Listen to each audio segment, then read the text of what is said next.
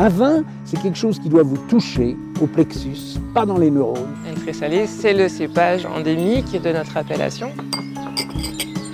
Les gens font du vin pour gagner des ronds, hein. moi je fais du vin parce que ça me plaît, parce que j'ai envie de faire du bon vin.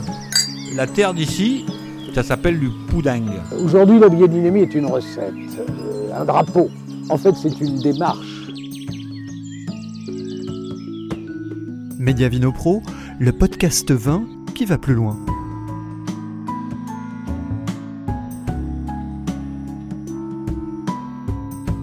Cédric Le Carreux fait partie de cette nouvelle génération de vignerons installés sur les terroirs de Régnier. Auvergnat d'origine, il a longtemps officié dans le Languedoc avant de poser ses valises sur cette terre de Gamay en 2014. Avec son épouse, il s'efforce de valoriser les terroirs de Régnier à travers de nombreuses cuvées parcellaires. Cédric Le Carreux, domaine des Capréoles, haute expression de terroir. Bonjour. Enchanté. Bonjour. Enchanté, Cédric. On vient vous embêter Ouais. un petit peu. Je vais mettre mon, mon casque. Vous embêtez, vous en faites pas, ça fait pas mal. Vous ne le mettez pas dans le nez, ça non, non, non, non, non, je vous rassure, pas de soucis. Elles sont belles, euh, prêtes. euh, Non. On fait avec la nature. Elles, sera elles seront prêtes tard cette année.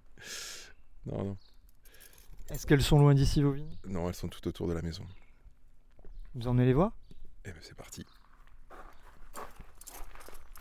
Juste pendant qu'on était là, euh, je vous parlais des moraines glaciaires tout à l'heure. Là, on voit très bien sur euh, un enchaînement de trois dômes.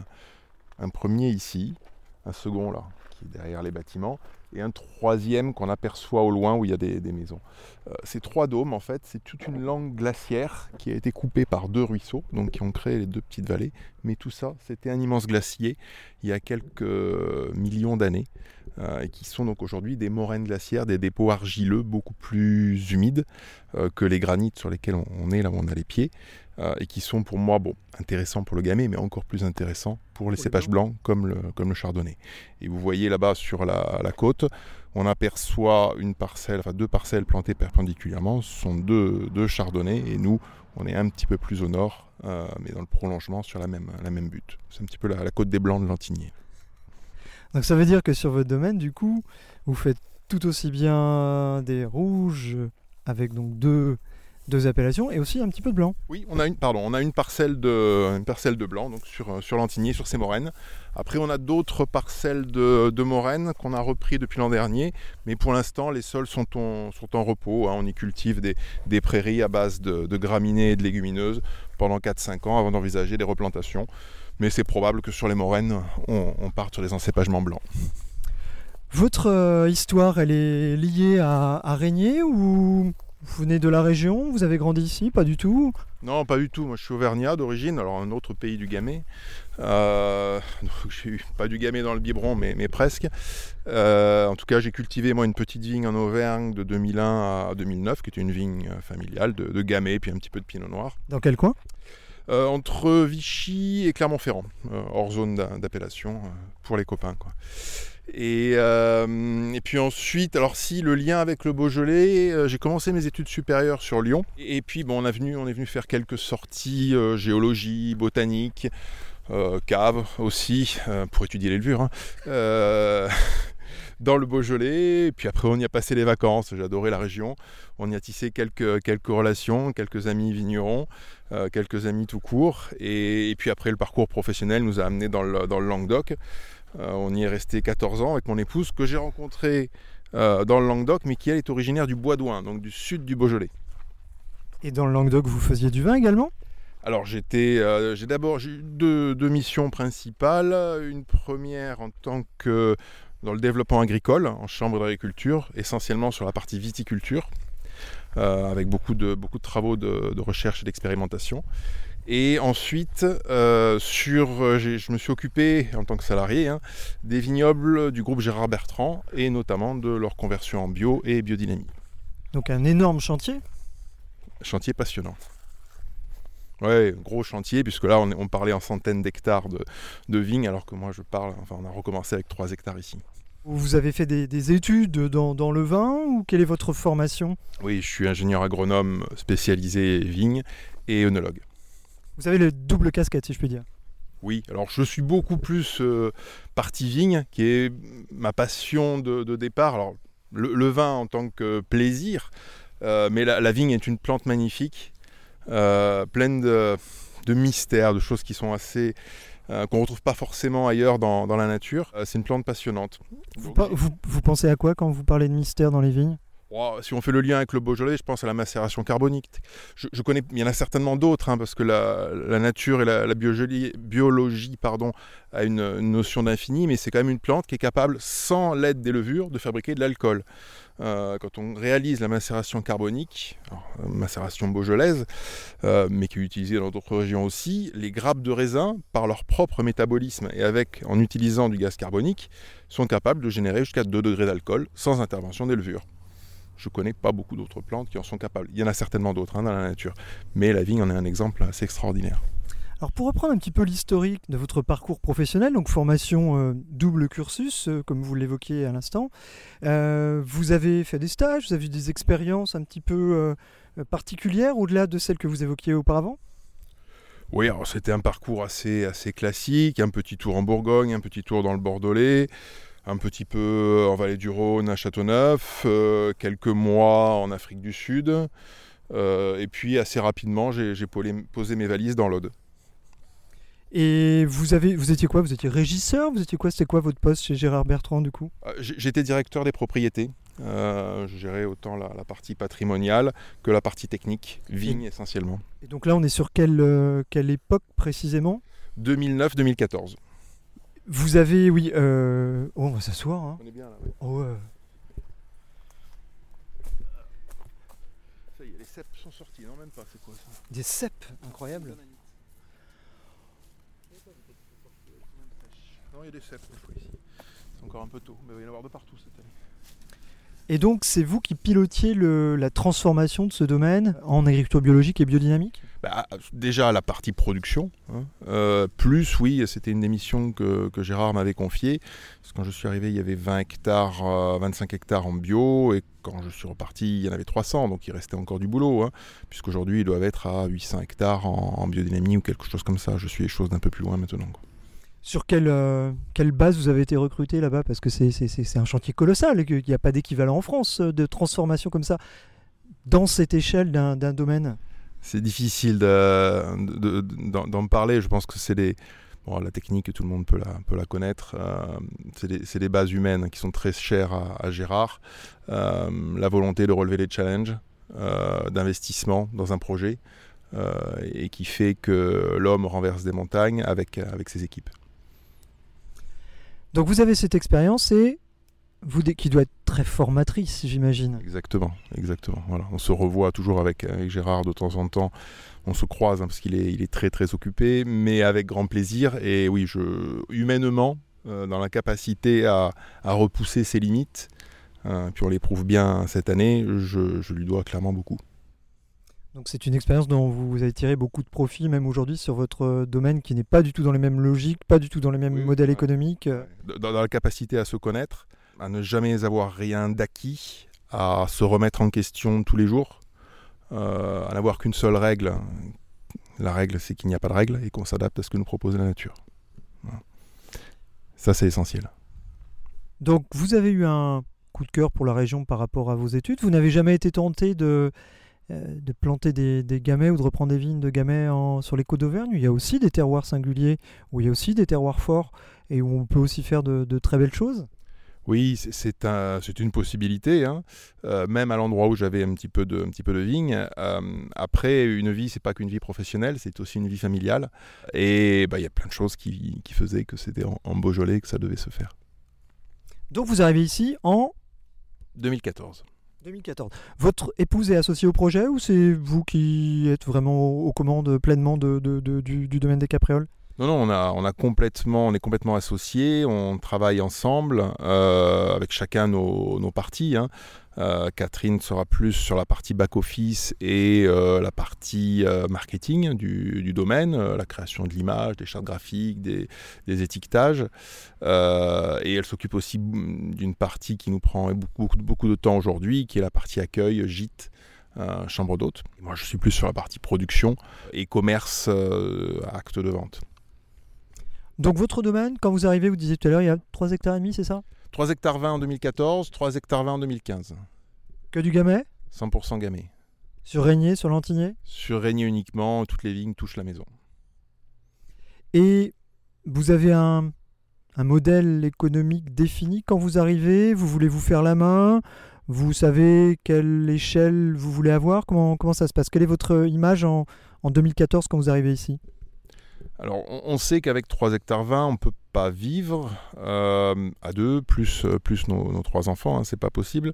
Mais c'est très bien pour commencer, parce que ça nous permet de se concentrer sur une production de, qualité et euh, de ne pas avoir la pression trop de, la vente et de construire progressivement un petit réseau commercial euh, important, puisqu'aujourd'hui, on n'a jamais vendu une goutte de vin au négoce. On a vendu 100% de notre production en, en bouteille, ce qui permet d'avoir une production euh, un petit peu mieux valorisée.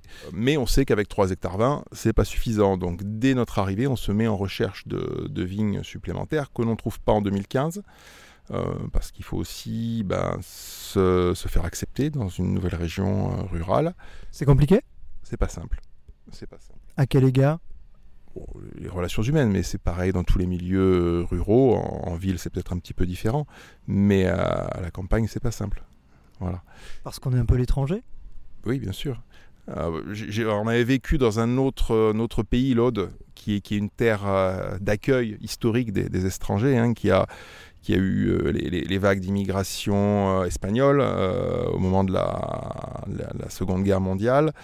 Enfin entre la première et la seconde, d'autres vagues d'immigration, puis qui s'étaient un petit peu refermées, c'est-à-dire que c'était un pays où il y avait euh, eu énormément de brassage euh, sociétal, culturel, extrêmement riche, extrêmement intéressant, qui était en plus une zone de confrontation des, cultures euh, méditerranéennes et des cultures du sud-ouest, hein, la, frontière étant à, Carcassonne, et, donc un milieu rural qui s'était un petit peu refermé sur lui-même, mais avec un environnement riche de, de, plein de plein de cultures différentes.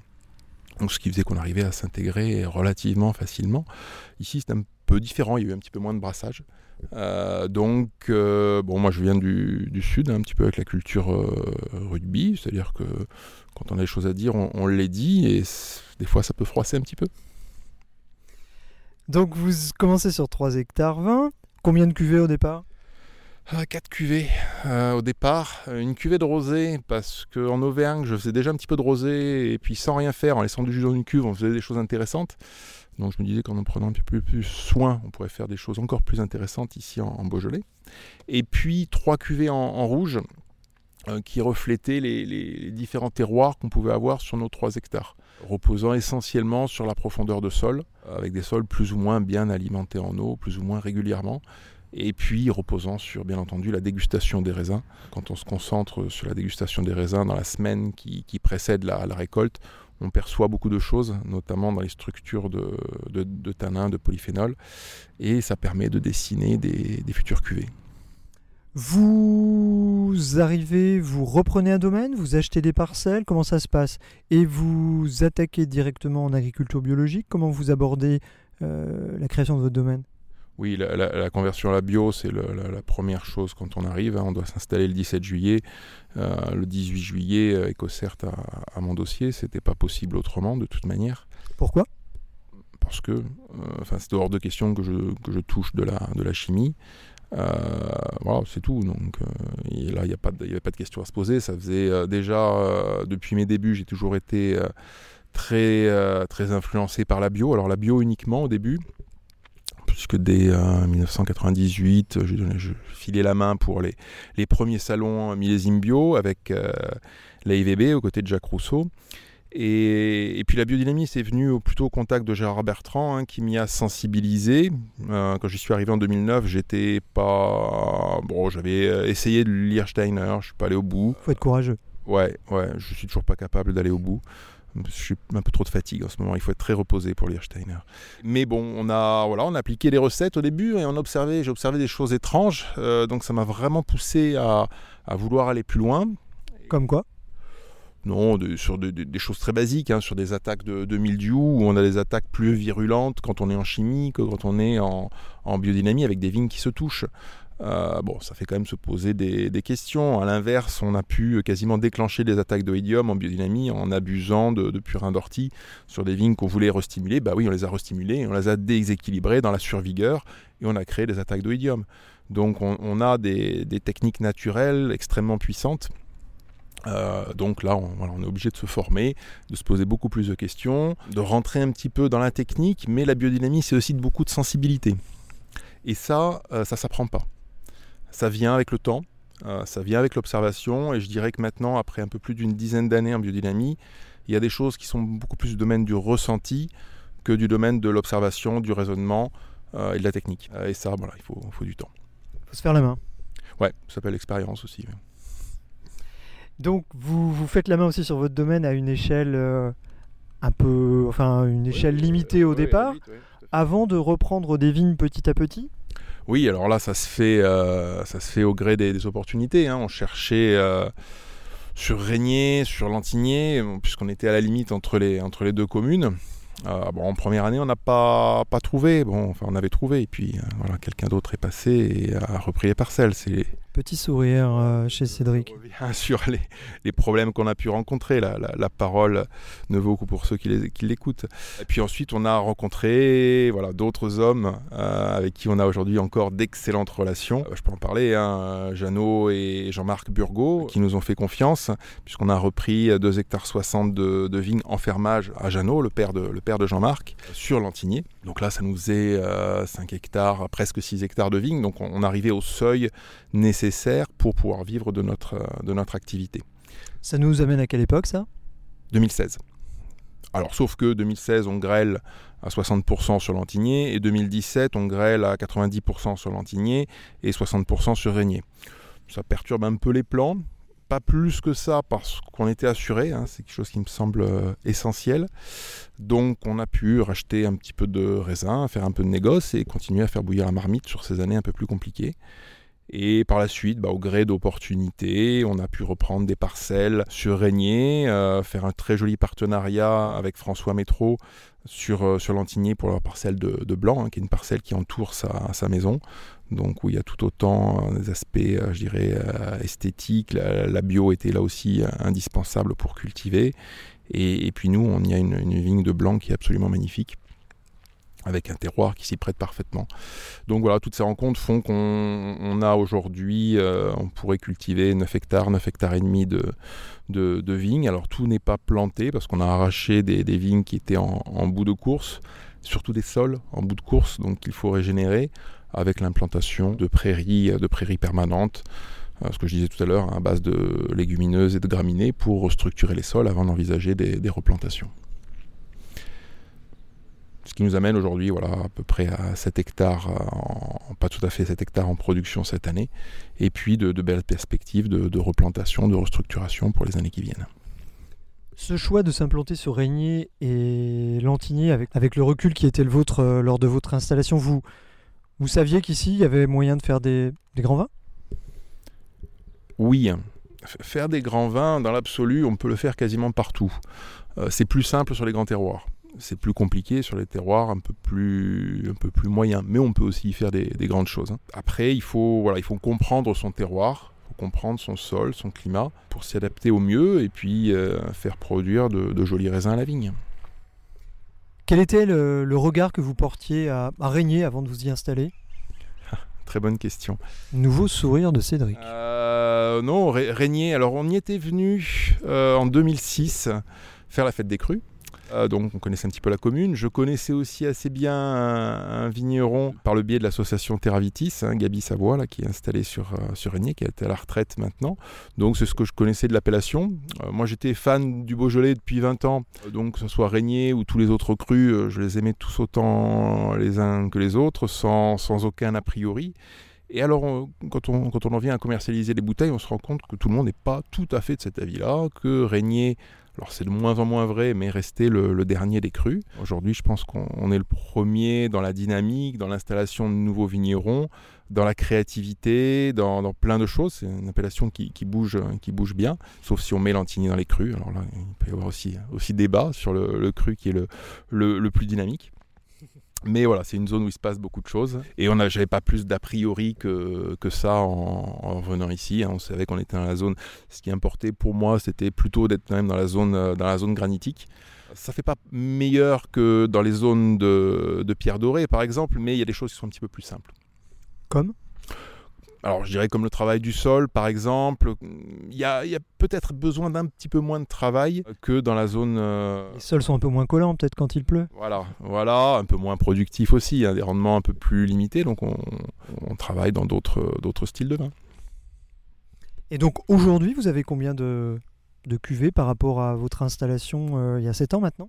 Et aujourd'hui, on a 8 cuvées, euh, dont une cuvée négoce. Euh, c'est trop, mais ça correspond à, notre ressenti sur, euh, les vignes. À chaque fois qu'on qu'on parcellise un petit peu les, vinifications, les élevages, on voit des choses, des personnalités qui s'expriment différentes, donc on, essaye de les retranscrire pour, euh, pour nos clients. Donc 8 cuvées, vous avez gardé votre cuvée de rosé, vous avez une cuvée de blanc, c'est ça? Oui, oui, les, les quatre cuvées de départ, un rosé et les trois araignées n'ont pas bougé. On y a rajouté en 2017, donc suite aux épisodes de grêle, une cuvée de négoce sur Brouilly, où on achète une, parcelle. Et, euh, et puis après, deux, deux rouges de Lantigné. Une première cuvée en 2016, la Mourgandise. Euh, puis à partir de 2018, la cuvée Aliopacto, alors qui est issue d'une parcelle qui malheureusement avait été grêlée à 90% en 2016 et en 2017. Donc le premier millésime n'aurait été que 2018. Donc deux cuvées sur euh, Lantigné, trois sur Régnier? Exactement, ouais, une sur Brouilly en négoce, un rosé, un blanc. On a beaucoup parlé, enfin on a parlé un petit peu, parce qu'on pourrait en parler pendant des heures et des heures de votre approche euh, culturelle. Au niveau vinification, on peut peut-être aller voir votre chai d'ailleurs. Allez, on y va, on y va. Euh, vous allez voir, en- enfin en vinif, nous c'est l'essentiel du boulot est, est fait, euh, fait à, la, à la vigne. hein. Quand on a des raisins mûrs et, et sains, il n'y a pas grand-chose à faire en, en cave. Je suis pas le seul à vous, di- à vous dire ça, mais c'est la De vérité. plus en plus fréquent effectivement. Ouais, ouais. C'est la vérité.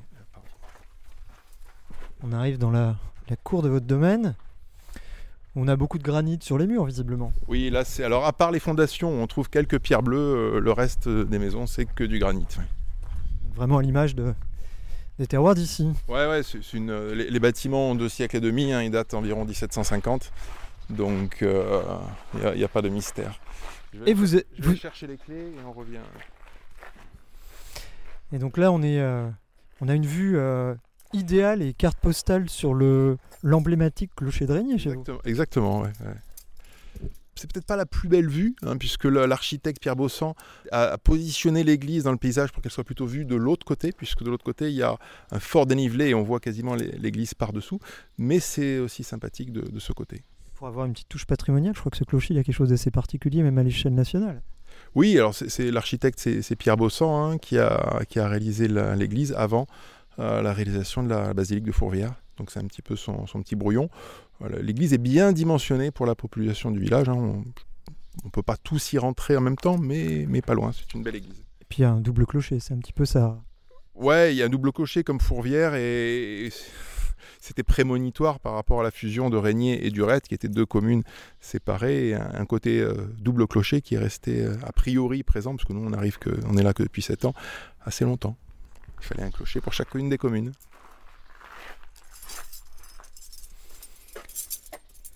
On est euh, sur des clés d'un château, là, presque, quand on arrive chez vous. Les clés sont, sont imposantes pour arriver dans votre chai. C'est des clés qui, euh, qui, pour certaines, ont deux siècles et demi, donc il faut, faut qu'elles soient solides.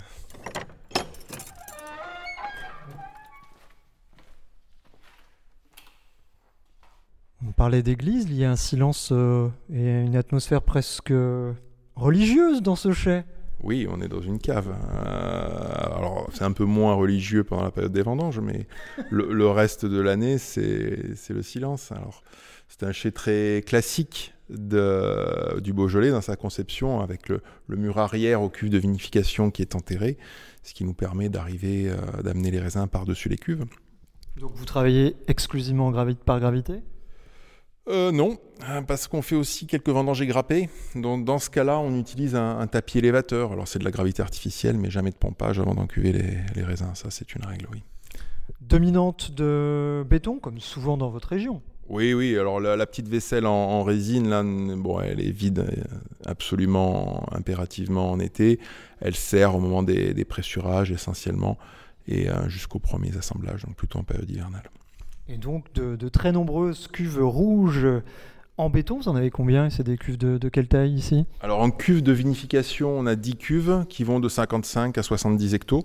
Donc euh, selon les parcelles, ça fait entre 0,8 et, et 1 hectare par cuve en grappe entière. En égrappé, on pourrait rentrer beaucoup plus, mais on travaille généralement avec des demi ou des deux tiers de cuve dans ces cas-là, parce qu'on sépare euh, les parcelles euh, presque au maximum. Les, les 10 cuves, on les, on les mouille quasiment, quasiment chaque année. Donc parfois, euh, elles sont que, que moitié. Donc votre travail, c'est vraiment un travail... euh, vous faites peu d'assemblage, vous faites quasiment que du parcellaire?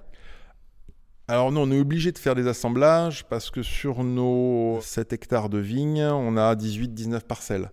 Donc je suis obligé d'assembler à, à l'encuvage, sachant qu'il y a déjà deux parcelles qui restent toujours séparées, euh, sous la croix et à la cuvée Aliopacto. Euh, le reste, on est forcément obligé de, de préassembler certaines choses. C'est à peu près les mêmes choses chaque année, mais ça peut changer éventuellement. Sur un millésime comme cette année, je sais absolument pas encore les, les regroupements que je vais faire. Ça se décidera à la dégustation des baies. Les grandes lignes ne bougent pas, mais il peut y avoir des petites modifications euh, en fonction de la façon dont goûtent euh, les, les raisins. Donc vinification dans des cuves béton exclusivement? Oui, oui, que de la cuve béton, euh, 60% à peu près en macération carbonique, 60-70%, 40% en, égrappé, euh, levure indigène, zéro sulfite en vinification, euh, Vendangement évidemment. vendangement sur la totalité, bien sûr. Moi, je dis évidemment. C'est peut-être pas si évident que ça finalement. Bah, oui, à partir du moment où on fait des vinifications égrappées, euh, pourquoi pas un jour euh, avoir des vendanges machines hein, ça, ça peut aussi très bien travailler la, la machine. Je suis pas dogmatique ni là-dessus ni sur très peu de choses, à part l'utilisation de la chimie que je réfute euh, radicalement. Ceci dit, euh, si un jour, non, je, je dis même pas ça parce que si un jour on avait l'infestation par un insecte euh, qui serait en capacité de décimer le vignoble et que nous n'ayons qu'une solution chimique, alors je dis un insecte ou autre chose, pour, pour sauver le patrimoine viticole, je ne sais pas quelle serait ma décision, ça serait la, à la réflexion. Voilà, il faut, On n'en est pas là. On n'en est pas là, mais euh, voilà, c'est des choses qui peuvent un jour arriver, donc il ne faut pas dire jamais, jamais dire jamais. Donc on revient en vinification, donc euh, euh, en cuve béton, donc une partie en vendange entière, une partie égrappée. Oui, exactement. Euh, Le minimum de travail sur les cuves en, en macération carbonique, c'est une belle vinification de feignant. Euh, mais plus on est feignant, je dirais, meilleur on a les, résultats sur, euh, sur les macérations carboniques. L'essentiel se jouant au décuvage et au, pressurage. Euh, sur les égrappés, on travaille un petit peu plus, mais de moins en moins.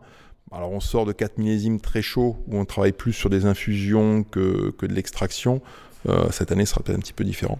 Donc on attend de voir la, ce que nous proposera la nature en termes de qualité de raisin. On a parlé des vinifications, on n'a pas parlé de l'élevage. Comment ça se passe derrière? Il y a peut-être des nuances là pour le coup par rapport à des parcelles, par rapport à des cuvées. Ouais. Comment vous abordez ça? Alors j'aime bien garder, je suis obligé de faire des assemblages euh, à l'encuvage, mais après j'aime bien garder le plus longtemps possible les choses séparées.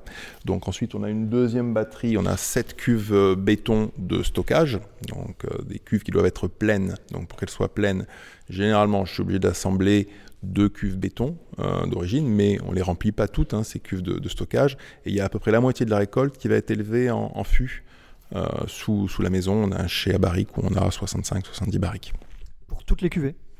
Non, pas toutes les cuvées. Euh, alors, il y a des cuvées qui sont exclusivement élevées en barrique, d'autres en partie seulement, avec la grande majorité des presses, des fins de presse qui, elles, passent en fût pour apporter un petit peu de, patine aux, aux tanins de presse qui sont des fois un petit peu plus euh, rustiques que les tanins de coule ou de tir ou de début de presse. Vous avez dit tout à l'heure que l'approche que vous aviez en vinification était assez simple. Est-ce à dire que l'œnologue de formation que vous êtes a délaissé un petit peu toute cette formation d'œnologue finalement, ou au contraire il s'en sert euh, régulièrement euh, dans son travail de vinificateur? Ouais, alors il y, a- il y a des. faut apprendre à désapprendre la partie interventionniste. Euh, C'est-à-dire qu'on fait tout pour avoir le minimum de, de choses à, à, faire. Donc ce, que je, ce dont je me sers au quotidien pendant les vendanges, c'est la biologie des levures et des bactéries. Ça c'est têtu et ça reste inamovible parce que c'est... Il y a du microscope dans le coin? Ouais, il y a du microscope. Alors je m'appuie aussi sur un, sur un labo, donc on fait des observations microscopiques euh, régulièrement. Beaucoup, beaucoup, beaucoup et encore beaucoup de dégustations. Euh, au quotidien, parce qu'il y a beaucoup de choses qu'on qu détecte aussi à la dégustation et qu'on confirme au microscope ou à, l'analyse. Voilà, après, euh, oui, la, biologie des levures des, des bactéries, elle est immuable, elle est inscrite dans, dans l'ADN. Donc ça, ça change pas beaucoup, même si après l'ordre dans lequel se déroulent les choses peut être très variable par rapport à ce qu'on apprend dans les, dans les livres ou par rapport à ce qu'on réalisait dans, dans le sud de la France. On n'est pas sur, un, sur les mêmes matières à raisin. Ne plus avoir d'acide malique sans avoir eu intervention des bactéries malolactiques, on apprend que c'est possible. Euh, quand on travaille sans sulfite, la fermentation malolactique, elle est quasiment toujours terminée avant la fin des sucres, surtout sur les millésimes chauds. Elle ne se fait pas après, elle se fait souvent pendant voire parfois euh, bien avant la, la, fin des sucres. Donc c'est des choses qu'il faut, qu'il faut gérer euh, et qu'on voilà, n'apprend pas à l'école. Enfin, qu'on n'apprenait pas il y, a, il y a 25 ans au, au pic de, au pic de l'agrochimie. Vous avez un outil de travail qui semble tout à fait euh, confortable ici, visiblement, je me trompe? Non, c'est super, on a, on a de la place, euh, ce qui permet d'utiliser la même salle pour la, la préparation des, des, commandes hors période de, de vinification. Euh, voilà, c'est très multi, multifonctionnel comme, comme salle. C'est un petit peu l'originalité de ce cuvage, où il est relativement grand par rapport à, à, nos besoins, en tout cas quand on avait 3 hectares. Aujourd'hui, on l'occupe bien. Ça vous offre un confort de travail, quoi. Ouais, ouais, tout à fait, tout à fait. Tout est aéré naturellement, j'ai l'impression ici? Là, oui. Le mur arrière est enterré. Euh, cette partie-là n'est pas, n'est pas climatisée. De toute manière, il n'y a pas de vin en stock ici, jamais de vin en stock l'été, parce que ça peut finir par monter un petit peu en température quand il fait très chaud. Alors, c'est pas le cas cette année. Est-ce que nous, vous nous feriez goûter quelques vins, peut-être On y va. On va se mettre au frais. J'ai mon petit carnet de notes. Je suis fin prêt pour en découdre avec vos vins, Cédric. Voilà, ju juste avant de, de passer quelques jus, euh, voilà le, le chia barrique qui faisait partie des, des, éléments importants quand on est arrivé ici parce que c'est un, bah, un voilà, qui, a, qui a 250 ans. Il n'y a pas de clim, on doit être à 18 degrés, euh, très stable, quelle que soit la température extérieure, parce qu'il est parcouru par une source en dessous. Si vous approchez là, vous. Oui, on voit l'humidité. Le niveau de l'eau même, hein, mm -hmm. qui est très proche sous nos pieds. Donc on évapore en permanence. Dès que la température monte, il se met à évaporer. Donc il, il se régule automatiquement. Il est à, on est à 95% d'humidité. Ouais, donc euh, les barriques, même vides, hein, ne, sèchent, ne sèchent jamais. Voilà, c'est fait par C'est un petit plus. C'est ouais, un, un, joli plus. J'adore par rapport à cette logique parcellaire. Il euh, n'y a que au travers des barriques qu'on arrive à, à, garder des choses facilement séparées. C'est pour ça que j'appelle ça mes pièces détachées. Avant de constituer des, des, assemblages, on peut faire des essais. On a un lot de 9-10 barriques sur une cuvée. Ben, c'est comme ça qu'on apprend aussi, euh, qu'on qu ose se, se, lancer sur du zéro sulfite, au moins pendant l'élevage. Euh, quand tout se passe bien, ben on peut sulfiter une ou deux barriques, on garde les 7-8 autres sans rien, et puis on voit, on voit, comment ça se passe, comment les deux, euh, deux types d'élevage se, se, comportent, on apprend. Vous expérimentez en permanence? Oui. Oui, oui on, se, on, essaye des choses en permanence, il y a des choses qui marchent, des choses qui ne marchent pas, des choses qui marchent certaines années, moins d'autres. Euh, voilà, on a, des, on a des fermentations en cours. Si vous voulez écouter les barriques qui fermentent, on est au mois de, au mois de juillet, on n'est pas encore au mois d'août, mais ça fermente toujours. Euh, voilà, on, ça m'aurait beaucoup stressé il y a 5 ou 6 ans. Euh, Aujourd'hui, euh, voilà, on sait qu'il n'y a pas de déviation, ça se passe bien. Vous voulez faire écouter au micro? Mais carrément. Vous allez à l'étage encore, c'est encore plus, plus punchy. Et là, elles sont même montées en, en pression. C'est passé à travers. Alors, c'est fréquent d'avoir des barriques qui fermentent au, au mois de juillet? Non. non, alors dernier, il y avait quand même pas mal de sucre et il y a des choses qui ont, qui ont traîné un petit peu. Donc on, on, les surveille pour pas que ça parte en, en volatile. Et puis quand on voit que c'est relativement stable, on attend qu'il fasse un petit peu chaud pour que, pour que les sucres se terminent. Qu'est-ce que vous pouvez faire pour justement contrôler cette volatile potentielle? Ah, Si vraiment il y a une déviation avec des bactéries qui se mettent sur les sucres, on est obligé de sulfiter. J'ai pas d'autre choix. Mais là, ça n'a pas été sulfité. On va écouter. On a déjà entendu un petit bruit euh, significatif.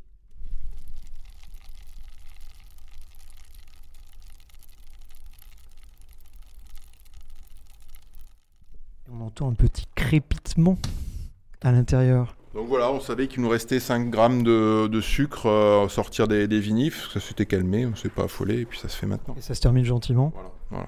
Le blanc, on a terminé au mois de mars. Bon, c'est plus classique sur les blancs, un petit peu moins sur les rouges, mais voilà, tout peut, tout peut se faire. Il faut pas, faut pas s'affoler, il faut pas s'acharner avec, euh, avec les moyens de l'onologie. Il faut faire attention à ce qu'il n'y ait pas de déviation. hein.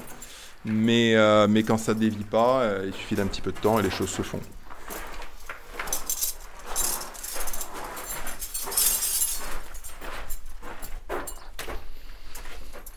J'ai quelques barriques à l'étage où il fait un peu plus chaud. Et hier, j'ai retrouvé des, des bouchons qui avaient sauté. Mais c'était en pleine fermentation. Là, elle est sur la fin, celle-là. Allez. Venez. Ouh, qu'on va être bien ici. Je vais refermer derrière vous pour garder la fraîcheur. Donc on se retrouve dans une, euh, une petite cave voûtée également. Et qu'est-ce qu'on voit? Une carte des crus du Beaujolais et une carte de Régnier en particulier. Il manque celle de Lantigny, ouais. Bah alors, qu'est-ce qui se passe? Non, là, on est à la course depuis deux ans. Celle de, celle de Régnier avait été faite en, en 2015. hein. les crus avaient été couverts dès 2015 par ces études, de- c'est des cartes très précises au niveau pédologie, études de terroir. Et euh, celle de, de Lantigny est disponible depuis un an, un an et demi. Et euh, voilà, on, allait- on était à la course, on a fait le temps de la, de la mettre. Mais il y, y a sa place, hein. il y a quatre barriques et il y a un trou qui manque pour, pour celle de Lantigny. Ça va venir. Ça va venir, exactement. Les... Je suis d'ailleurs très embêté à chaque fois pour expliquer, on a ces cartes en support pour expliquer aux, clients notre, notre travail, ce qu'on fait dans, dans nos vins. Et à chaque fois, ben, je- j'explique l'antigné sans avoir le, le support, mais ça va, ça va venir. Vous en parliez tout à l'heure euh, par rapport au, au cru Régnier. Il se passe beaucoup de choses depuis votre installation en 2014 sur ce cru Régnier.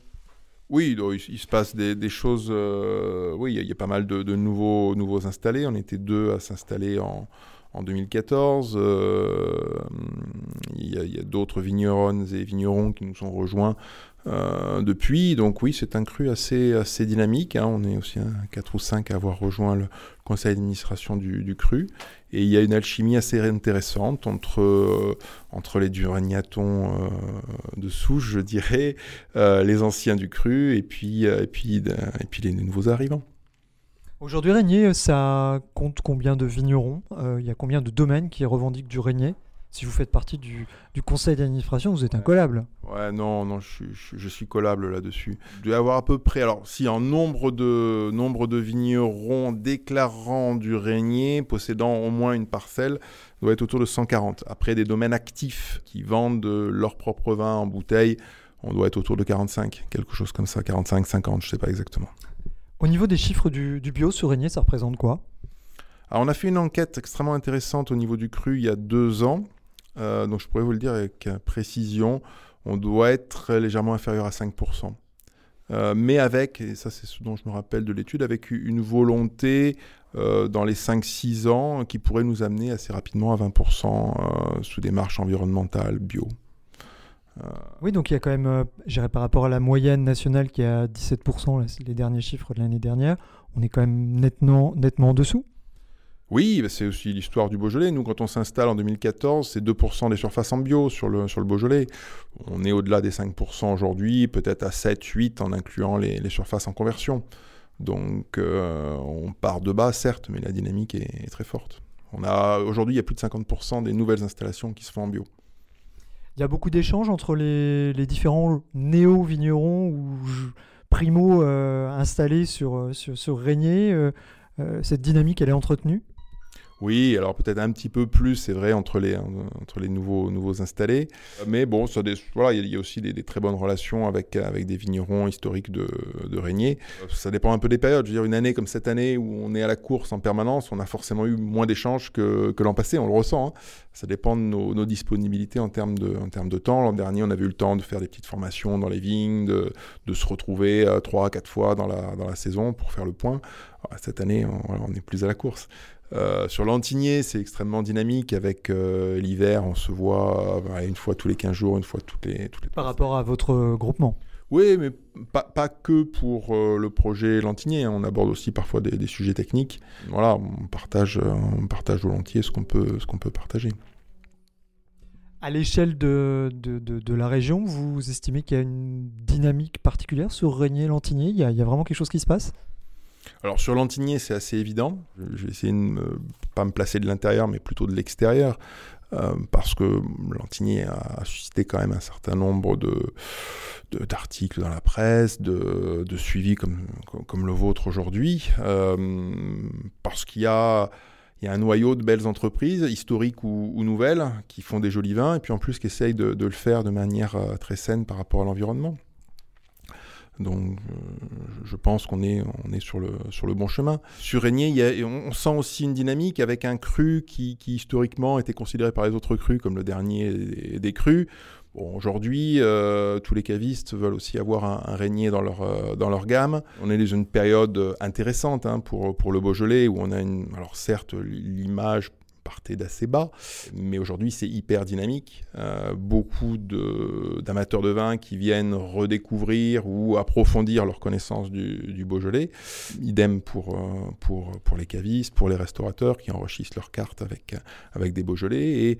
Si Régnier euh, avait peut-être cédé la place à Morgon, Moulin à Vent, Saint-Amour, qui sont un petit peu plus connus, euh, bah aujourd'hui, euh, on va pas prendre un deuxième Morgon, mais on va venir euh, rentrer un, un Régnier sur la carte pour avoir toutes les appellations du, du Beaujolais. C'est un exemple parmi d'autres. Ce qui rend l'appellation, je pense, assez dynamique aujourd'hui. Ben, on va vous laisser euh, Ben, je à votre temps précieux. Ouais, non, ben là, En vous remerciant de l'accueil que, que vous nous avez fait, c'était super intéressant. Très belle déguste.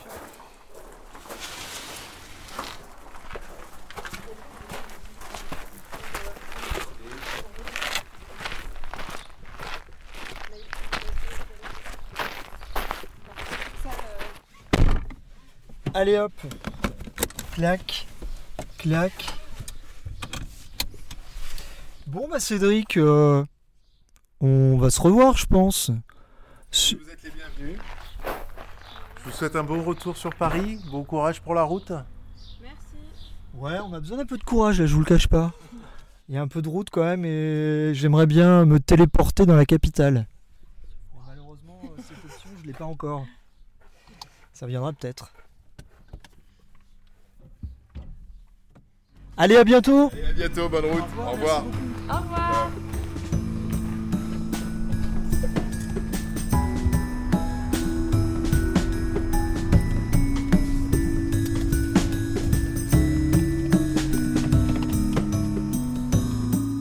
Cédric Le Carreux, Domaine des Capréoles, haute expression de terroir.